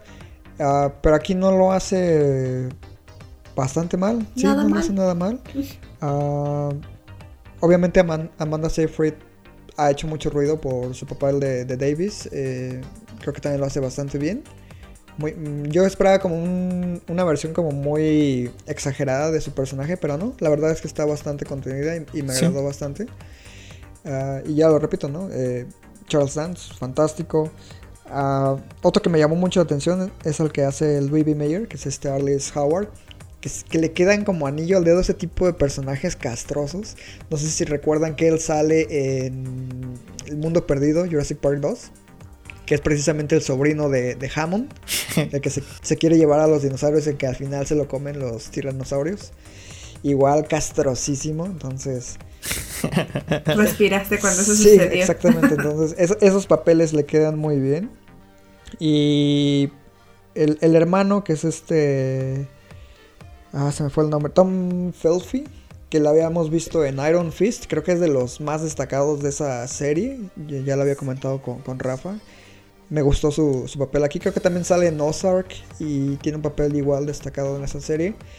Y claro, Charles Burke como Orson Welles creo que me parece una elección más que atinada. eh, sobre todo por la- el tono de voz que, que maneja. Es muy muy similar al de Orson Welles. A Este actor que lo pueden ver en, en The Souvenir. Y recientemente también participó en The Crown, la última temporada. Creo que es el amigo gay de la princesa Margarita. Entonces, también tiene una carrera prometedora. Entonces, el elenco en general también muy muy bien por parte de, Fincher. Sí, no, concuerdo. Yo creo que Amanda Seyfried ha llam- llamado a lo mejor más la atención porque no, no estamos acostumbrados a verlo en este, este tipo de papeles. Además, yo creo que junto con Olman protagonizan la escena más bella de la película, que es esta cuando se van a, ahí al zoológico, a la feria. Este, eh, a mí me gusta, es una de mis, escenas favoritas de, de, de Mank y de hecho en ciertos aspectos me recordó mucho a estas escenas de, de Mastroianni en, en la, la Dolce Vita. Entonces este, me, me recordaba mucho esas, esas partes y yo creo que pues, es cosa de, Fincher, ¿no? Que precisamente tiene esta parte de ser un cinéfilo igualmente a, a morir y que pues te contagia precisamente de momentos como este. ¿Quién creen que sepa más de cine, Tarantino o Fincher? Fincher. Yo creo que sí, Fincher. Mm, ¿Crees? Sí, yo creo que sí. No Tarantino no, es como no muy sé. fan. Ándale, es como, como. Ama el cine, vaya. Ay, es que es diferente. Ajá, es diferente. Tiene pasión por el cine Tarantino. Y Fincher es como más un erudito. Yo, ándale, creo que es más obsesivo Sí, Fincher. se nota cabrón en esta película. Es así como, lo puedes, te digo que, que lo que más me gustó de la película es que te puedes meter, o sea, de verdad, yo sentí que estaba viendo una joya de hace años, te lo juro, o sea, creo que tuvo hasta el detalle, le estaba leyendo de que el sonido, justo ahorita que lo, Fuera lo mono, ¿no? mencionaron ambos, como es Ujú. mono. O sea, aventurarte a hacer algo mono teniendo otras opciones. O sea, Sí, es que yo la, yo la vi con audífonos y fíjate que sí lo noté. De que el audio era mono. ay, sí, soy un erudito. No, pues, pues es, un- es un- es un detalle. Ya, vámonos, vámonos José Luis con Tarantino. es, es un detalle bastante padre de, de su obsesiva. Ajá, es, es esa parte de obsesiva. Entonces creo que creo que sí. Yo creo que sabe más cosas. O sea, sabe de saber él. Ya quien sabe, pues es diferente. Diferente la forma en que los dos se expresan. De, de- de su forma de vivir el cine. ¿eh? Creo que incluso hasta nosotros tenemos diferentes formas de. de Sí, vivir. seguro. A José Luis dile Nolan y ya se está casi casi orinando. ¿cómo, cómo- No voy a decirle eres? nada. Y Bueno. bueno, aspectos negativos que hayan visto en la película. Ah, insisto, a lo mejor el segundo acto siento que es el que me costó más, pero tampoco lo llamaría un aspecto negativo, pero sí a lo mejor el, el momento más difícil a, seguir. Y pues eso, a, lo mejor no, no me termina de, digo, pero eso ya, ya es cosa mía, de que hagan ver a, Orson Welles en la parte final, no sé, como casi un berrinchudo un, este... Pues que así eh, se sí, supone. sí, sí, sí, digo, yo, sé- yo sé que sí, pero digo, pues el tipo, digo, después de Citizen Kane... Pero no me gusta, dice. Después de Citizen Kane hizo grandes sé que sí, cosas. pero ¿y? y, y no. Pero ¿qué tiene? Sí, no, no. no. Eh, o sea, eh, ver cómo de repente ahí pierde la, la noción de repente con, con él ahí. No, no, no, no sé. No, no, no, no, no sé si. Este. Si, si me termina de, de convencer esa parte. Sé que Orson Welles era así, que obviamente pues estuvo esta batalla importante con lo que fue Mankiewicz por lo de por lo del guion y incluso ahí hay en la parte final este ya antes de los créditos ponen un audio no de original de, de Orson Welles de cómo este recibe su galardón del Oscar y efectivamente lo manda a volar entonces sí como obviamente sí sí Welles tiene pues esta, esta reputación, pero digo, pues, el tipo igual después de Ciudadano Kane tuvo una carrera ejemplar igual. Yo, este, insisto, yo creo que entre de los mejores directores de, de la historia del cine, y de- yo creo que en cine escénico, en lo que era movimientos de la cámara y todo eso, eh, yo creo que junto con Kubrick y Hitchcock están en, en una en, en un panteón ahí donde nada más van los, Los inmortales, exactamente. Entonces, este, bueno, ya, ya, igual es cosa mía, no digo, no, no le bajo para nada puntos a eso por eso a la película, ya, ya es cosa más este, mía, ¿no? Esa, esa situación. Ah, y rápido, digo, este, para completar, yo creo que una, un, este, una buena trilogía con esta, este, ahora sí que con Ciudadano Kane, con Mank, eh, recomendaría un eh, documental que se llama de la batalla por Citizen Kane, The Battle for Citizen Kane, que habla precisamente de, bueno, narra ir en dos líneas paralelas, tanto lo que era, pues ahora sí que la filmación o todo el proceso de lo que era la filmación de, Ciudadano Kane, y también eh, narra lo que era la vida de, este señor, de lo que era el, el personaje de, de Hearst, de, este visionario, de, la- de lo que eran la, este, de, la- de las empresas ahí de, telecomunicaciones, y que pues en el que se basa pues Orson Welles en su, y, y Mankiewicz en su personaje de, de Orson Welles. Es un documental bastante interesante. Venía en mi edición de, de- de DVD cuando compré por primera vez Ciudadano Kane. Y creo que fue incluso nominado al Oscar en su momento ese, ese documental. Ahora, suena interesante. Voy a ver si viene en la edición que te digo que tengo. A ver si de casualidad ahí está incluida. Eh, Hani, Pues creo que no, negativo no, no me atrevería a señalar. Siento que me vas a regañar. Ah, ¿por qué? No, más bien no me atrevería como a señalar algo, algo negativo.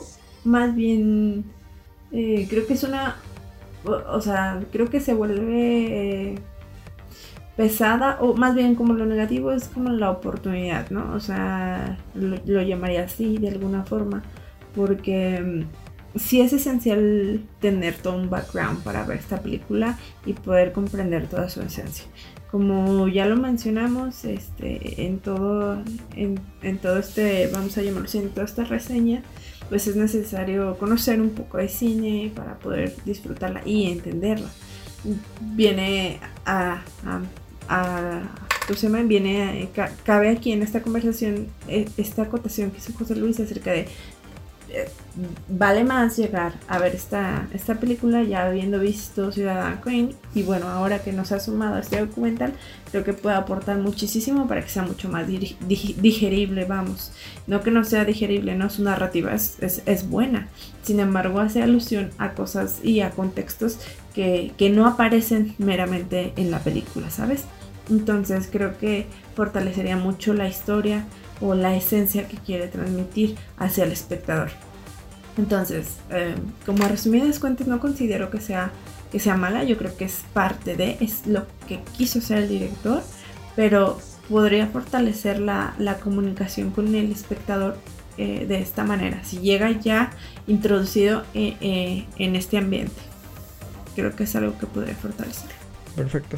Y ya nada más como dato adicional, ah, me llama la atención el manejo de la esposa de Mankiewicz. Eh, yo creo que Por Sara. a, a nivel narrativo es como el personaje yo creo que más débil. Eh, básicamente el apoyo emocional de, de este personaje. Fuera de eso no, no aporta gran cosa. Y... Pero pues, repito, esa es elección directamente de- del guionista, de la dirección. Ah, funciona para lo que se está contando, que pues es la vida de, este hombre. Y como mencionan, ¿no? Que es imposible narrar la vida de cualquier persona en dos horas. Pero sí se puede hacer el intento de dar la impresión del tipo de vida que tenía, ¿no? Entonces creo que eso lo logran con, con creces, con este trabajo. Y pues si les interesa el cine, nuevamente, nosotros tres creo que se las podemos recomendar ampliamente. Vean Ciudadano Kane también. Y pues lo mismo que hemos dicho en muchos otros episodios. Experimenten, experimenten, consuman, consuman y descubran ustedes qué es lo que les gusta, qué es lo que no les gusta, todo es válido. Pero al menos vean para que sepan decir, esto no me gustó, esto sí me gustó y por qué. ¿Algo más Por- que quieran por- agregar? Porque sí, y porque no. Porque no la dirigió Nolan. Ah, este, rápido. Este. No, no, no está en mis top 5 de Fincher, pero yo creo que sí es el sexto. Este, Rápido, no, pues, top que- 5 de Fincher. Seven. Este. Seven, Seven, seven, seven. Cinco veces Seven y luego So-. Seven de Social Network, este, Benjamin, Zodiac y Gone Girl. Y después el sexto sería Mank. Yo creo. Ok. ¿Tú, Hani? A mí no me gustó Benjamin. Yo creo que mi favorita es mm, Club de la Pelea. Ok. Mm, Red social. Mm, mm, mm, mm, y ya, no, no sé. Se me, Seven. Ah, sí. Se me olvidó la que mencioné siete veces. ¿Y Rooney Mara? Y. Ah, la chica del dragón tacudado, claro. Sí. Benjamin Button, no. So- Zodiaco. Seven. Chica del dragón. Red social. Mank. Sí, yo creo que Mank ya es la 5. Ese es mi top de David Fincher. Y pues creo que hemos llegado al final de, de este episodio, que, está bastante extenso de contenido, pero bastante ameno. Les agradezco nuevamente eh, que hayan tomado el, tiempo de participar en, en este podcast. Sobre todo a ti Alejandra, que, que ya sabemos que de vez en cuando puedes participar, ojalá fuera más seguido, pero entendemos que, que es un poco complicado. Y, pero siempre es un gusto tenerte aquí. Yo soy Iván Belmont Yo, José Luis Ayala. Alejandra Cisneros. y recuerden que Amamos el cine y las series. Por dos. hasta la próxima.